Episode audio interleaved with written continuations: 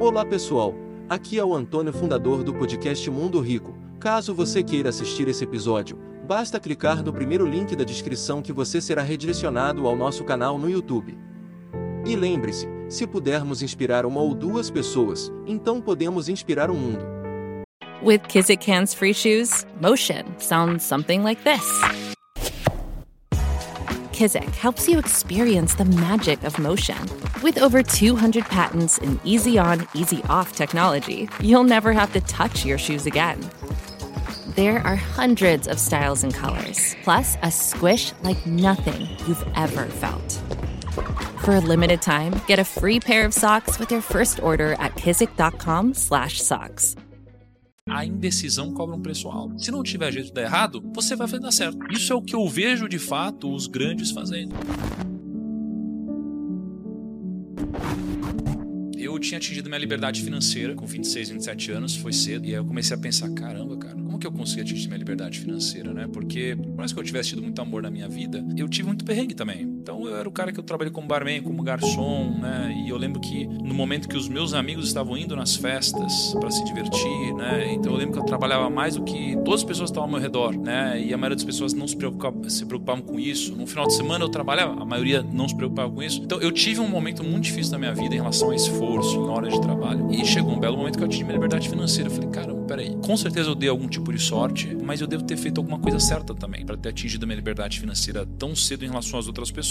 E comecei a estudar na época. E uma das pessoas que eu estudei tinha sido Napoleão Hill, né? O Napoleão Hill foi um cara que é, estudou sobre riqueza na época dele, né? No tempo dele, só que num tempo onde não existia internet. E aí eu me questionei, poxa, será que existe é, algum motivo do porquê as pessoas prosperam? E eu pensei, como temos acesso à internet hoje, imagina como a gente não pode fazer uma análise muito mais quantitativa do que ele fez na época dele. E aí foi daí que a gente começou a ir em busca do porquê algumas pessoas prosperam e outras não. Será que existe um código? Um dos primeiros grandes nomes que tinha conseguido tinha sido Chris Gardner. Na época da escola de vocês, tinha aquela aula onde a professora faltava e todo mundo assistia filme, tinha, não tinha? Na minha também. E aí era sempre o mesmo filme, cara. A Procura da Felicidade. Era o mesmo filme, cara. Era sempre esse mesmo filme. E aí, mais pra frente, talvez por uma inspiração disso ou por um acaso, eu virei um assessor de investimentos. Que era exatamente o que o Chris Gardner fazia no filme A Procura da Felicidade. E eu virei justamente isso aqui no Brasil. Então ele era um dos meus grandes ídolos. E aí quando ele vinha pro Brasil, eu fui um dos caras que tive acesso a conversar com ele. E aí eu fui pro hotel onde eles estavam hospedados pro evento. E eu sempre fui um cara de me esforçar mais do que a média.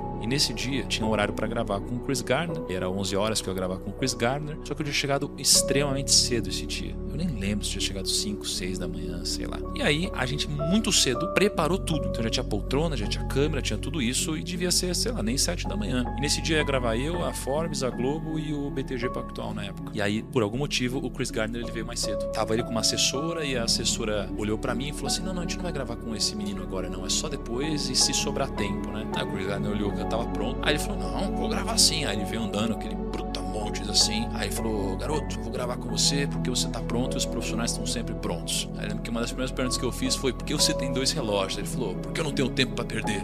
E foi muito legal. Acho que o principal insight que eu tive dele foi: "There is no plan B." Né? Não tem plano B. E todas as pessoas que eu conheço que de fato ficaram muito grandes, elas não ficaram grandes diversificando, elas ficaram grandes com uma grande porrada. Então pega todos os empreendedores, eles ficaram grandes com um grande empreendimento que deu certo e não vários. O, o que eu percebi é que as pessoas, elas não devem diversificar o seu trabalho, mas devem diversificar o seu patrimônio, que são coisas diferentes. Os judeus, eles têm uma passagem que é a passagem quando eles ensinam como investir o capital. E aí eu decidi me aprofundar nisso. E aí eu liguei hoje pro Rabino Dudu, e aí ele pegou a Torá, ele abriu lá. Cara, é uma loucura assim. E, e, e aí ele começou a interpretar para mim tudo isso. E os judeus, ele- eles representam 0,2% da população e eles têm mais de. Eles têm quase 1,5% da riqueza mundial. Então, assim, eles são muito ricos por cabeça, é mais do que qualquer outra religião, né? E tem algum motivo do porquê eles são muito ricos. Quando a gente foi estudar os princípios né, judaicos, pensa que os judeus eles acreditam né, que os primeiros cinco livros da Bíblia são o Pentateuco. E aí, além disso, você tem a Talmud, que é uma coletânea né, de livros que falam sobre lei, ética, moral e etc.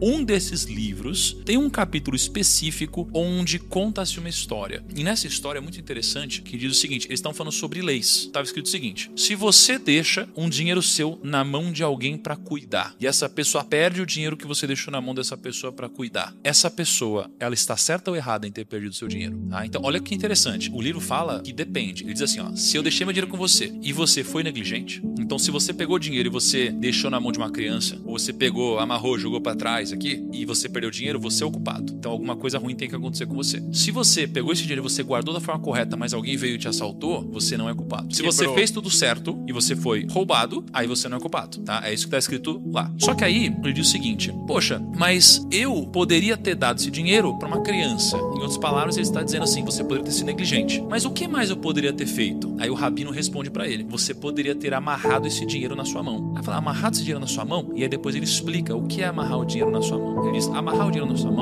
seria como você pegar um terço do seu patrimônio e você enterrar embaixo da terra. Um terço do seu patrimônio e você investir em negócios. E um terço do seu patrimônio e deixar esse dinheiro, esse dinheiro não, e deixar essas posses abaixo da sua mão. Então ele diz basicamente que para o seu capital você deveria diversificá-lo dessas três formas: terras, negócios e posses que estejam abaixo da sua mão. Ou seja, real estate, é, ações e reserva de valor. Então é muito interessante quando a gente fala sobre diversificação e quando o Chris Gardner fala sobre plano A, que eu vejo que o que te enriquece é o trabalho. Então no trabalho não existe espaço para plano B, C, D, é um único plano. Por quê? Porque se não tiver jeito de dar errado, você vai fazer dar certo, tá? É, agora, o fruto do seu trabalho, ele deve ser diversificado, ele deve ser amarrado na sua mão. Isso é o que eu vejo de fato os grandes fazendo. É, até se a gente fizer um backtest dessa carteira de investimentos diversificada né, dos judeus, de fato foram alguns dos maiores rendimentos da história. Isso aí foi escrito há 1800 anos atrás. A indecisão cobra um preço alto, sim. Né? porque às vezes você fica assim, ó, não, não quero abrir mão disso, porque se der problema. É o fato de você não ter coragem de abrir mão disso te gera um problema onde você não teve coragem de abrir mão. É, você tem que abrir mão você... de alguma coisa, cara. É, o sacrifício é recompensador. Tipo, por exemplo, você trabalhou quantos anos como assessor sem ganhar nada até você, sei lá, vender o seu negócio e ganhar um bom dinheiro? Eu fui sete anos assessor. Meus primeiros dois para três anos eu não ganhei nada. Depois disso eu comecei a ganhar um dinheiro, mas eu reinvesti no próprio negócio e paguei dívidas da família. Então eu demorei sete anos para ganhar meu primeiro grande dinheiro. Então você fez sete anos de sacrifício para realmente conseguir Isso. mudar, tá, viver do jeito que você queria, basicamente. Isso, exatamente. E aí quando você pega os nomes que a gente conversou, todos que ganharam dinheiro demoraram para ganhar dinheiro. Todos demoraram para ganhar dinheiro. Então quando a gente fala do código da riqueza, cara, existem algumas coisas em comum. Uma delas é você entender que primeiro você planta, depois você colhe. E hoje as pessoas, elas primeiro querem colher. Então, as pessoas não têm coragem de abrir mão do que elas mais querem na vida delas. Na verdade, elas abrem mão do que elas mais querem na vida delas para colherem né, o que é importante apenas nesse exato momento. Hoje tá tudo muito rápido, né? Você pega o TikTok, você pega o Instagram, você pega não sei o que lá. Então a gente sabe muita coisa, né? Espalhada, zero profundidade. Então é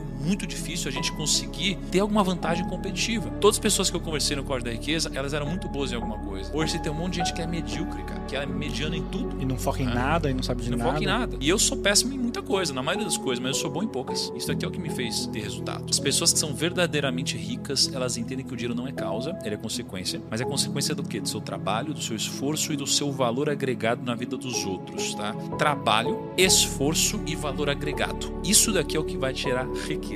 Trabalho, esforço e valor agregado. Por que trabalho? Porque o trabalho, ele tem a ver com você multiplicar algo que você é bom, não algo que você é ruim, né? É, o trabalho é diferente do emprego. O trabalho é você multiplicar algo que já está dentro de você, algo que você já desenvolveu, algo que você é melhor do que os outros. Quando você desenvolve algo que você é pior do que os outros, você provavelmente não vai conseguir resolver a equação da riqueza, porque vai ter muita gente melhor do que você se esforçando no mesmo grau que você está se esforçando. Então você não vai ter nenhum diferencial, vai ser difícil você construir algo que ninguém mais construiu. Então é importante você entender onde você é bom e você trabalhar isso, porque é isso que vai te dar vantagem competitiva. Mas o ambiente, ele nos prepara para geralmente fazer o quê? Multiplicar o que a gente é ruim, esforçar onde a gente é ruim, passar tempo onde a gente é ruim. A escola faz isso com a gente. Nossa. A escola faz a gente ficar lá, repete ano, repete ano, repete ano, até você entender química. Pô, cara, imagina o seguinte: olha que bizarro. Você é um cara que odeia química. Você pode usar química se você for por uma linha importante, né, da sua vida que use química, mas na maioria das vezes não. Você já decidiu que você não vai usar química, você só vai usar, sei lá, uma coisa que não tem nada a ver com química. E aí a escola te repete dois anos, te faz passar dois anos, te faz perder dois anos na sua vida porque você, por algum motivo, era extremamente talentoso em, sei lá, em português e horrível em química. E a vida, ela não vai te premiar pelo que você é horrível, vai te premiar só pelo que você é bom. Você vai contratar alguém pro seu time que é incrível em algo que ela faz, e não uma pessoa que é horrível. Então, trabalho é multiplicar onde você já é bom, o que você tem. Depois, o seu esforço. O seu esforço, porque, cara, você pode ser extremamente talentoso em alguma coisa, né? Mas se você não se esforçar nisso. Ah, esquece. Ah. Você precisa de esforço, concorda? Porque senão você vai ser mais um medíocre, cara. Aliás, tô cansado de gente que não se esforça, cara. Tô cansado, é foda, né? fico puto com isso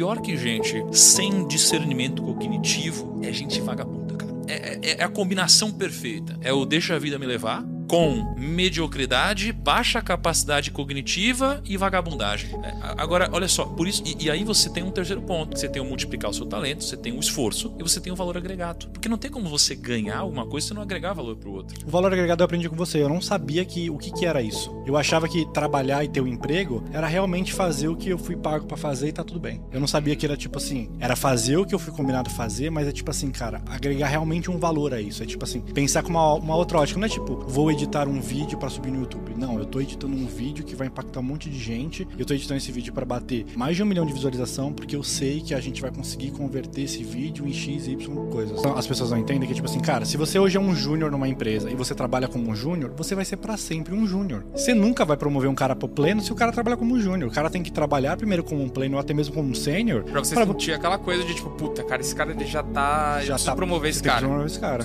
Não dá pra não promover esse cara, né? Tem, chegar nessa parada. E aí, eu, eu tava com. Eu, tava com o Jeffrey Maron, eu falei assim, Jeffrey, o que é riqueza para você? E aí ele falou assim: tem três tipos de, de definições para riqueza. Aí ele falou assim: ó, a primeira é a riqueza financeira. Mas não é a única definição, mas é a primeira definição. A riqueza financeira é ter um patrimônio bacana que você construiu ao longo da sua vida. Então, mas você tem também a riqueza humana, que é o conhecimento que temos como indivíduo e a nossa capacidade de transmitir isso para outras pessoas, criando relações entre si. Isso é riqueza também. E a terceira riqueza é a riqueza vital, que ele diz que é basicamente a saúde, porque sem ela, as outras duas não fazem sentido nenhum. Então não adianta nada ter só a riqueza financeira se não tiver a riqueza vital. Não adianta nada ter riqueza é, financeira e a vital se não tiver a riqueza humana, porque vai me faltar alguma coisa. Você sabe como nasceu a previdência privada? A gente tem a previdência privada e a previdência social. A previdência social, né? Lá atrás, lá no exército romano, eles criaram um formato onde eles pegavam dois sétimos do salário dos soldados romanos. E aí eles convertiam isso daqui no futuro em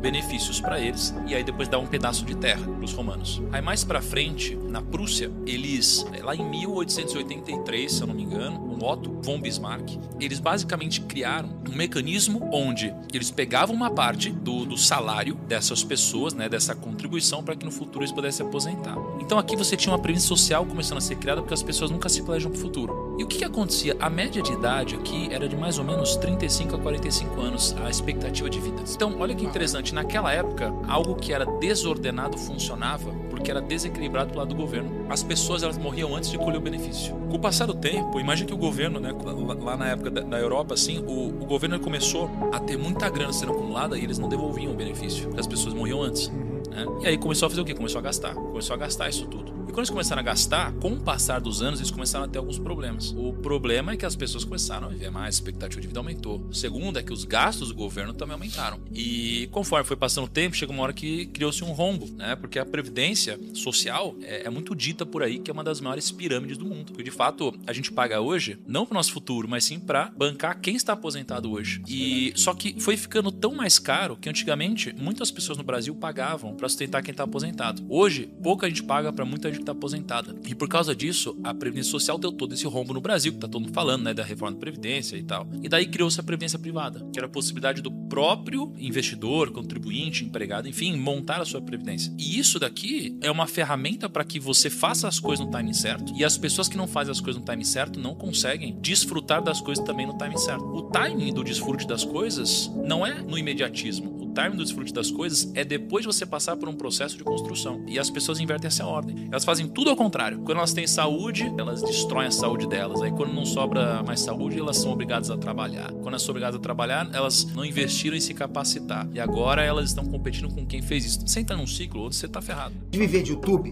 fazer seu próprio horário, trabalhar de onde você quiser e principalmente gerar muita receita. Finalmente a gente lançou o Viver de YouTube, que é o único treinamento no mercado que vai te acompanhar da opção do zero até a criação do seu canal de sucesso. Basta garantir sua vaga clicando no botão abaixo para começar seu império no YouTube, hein?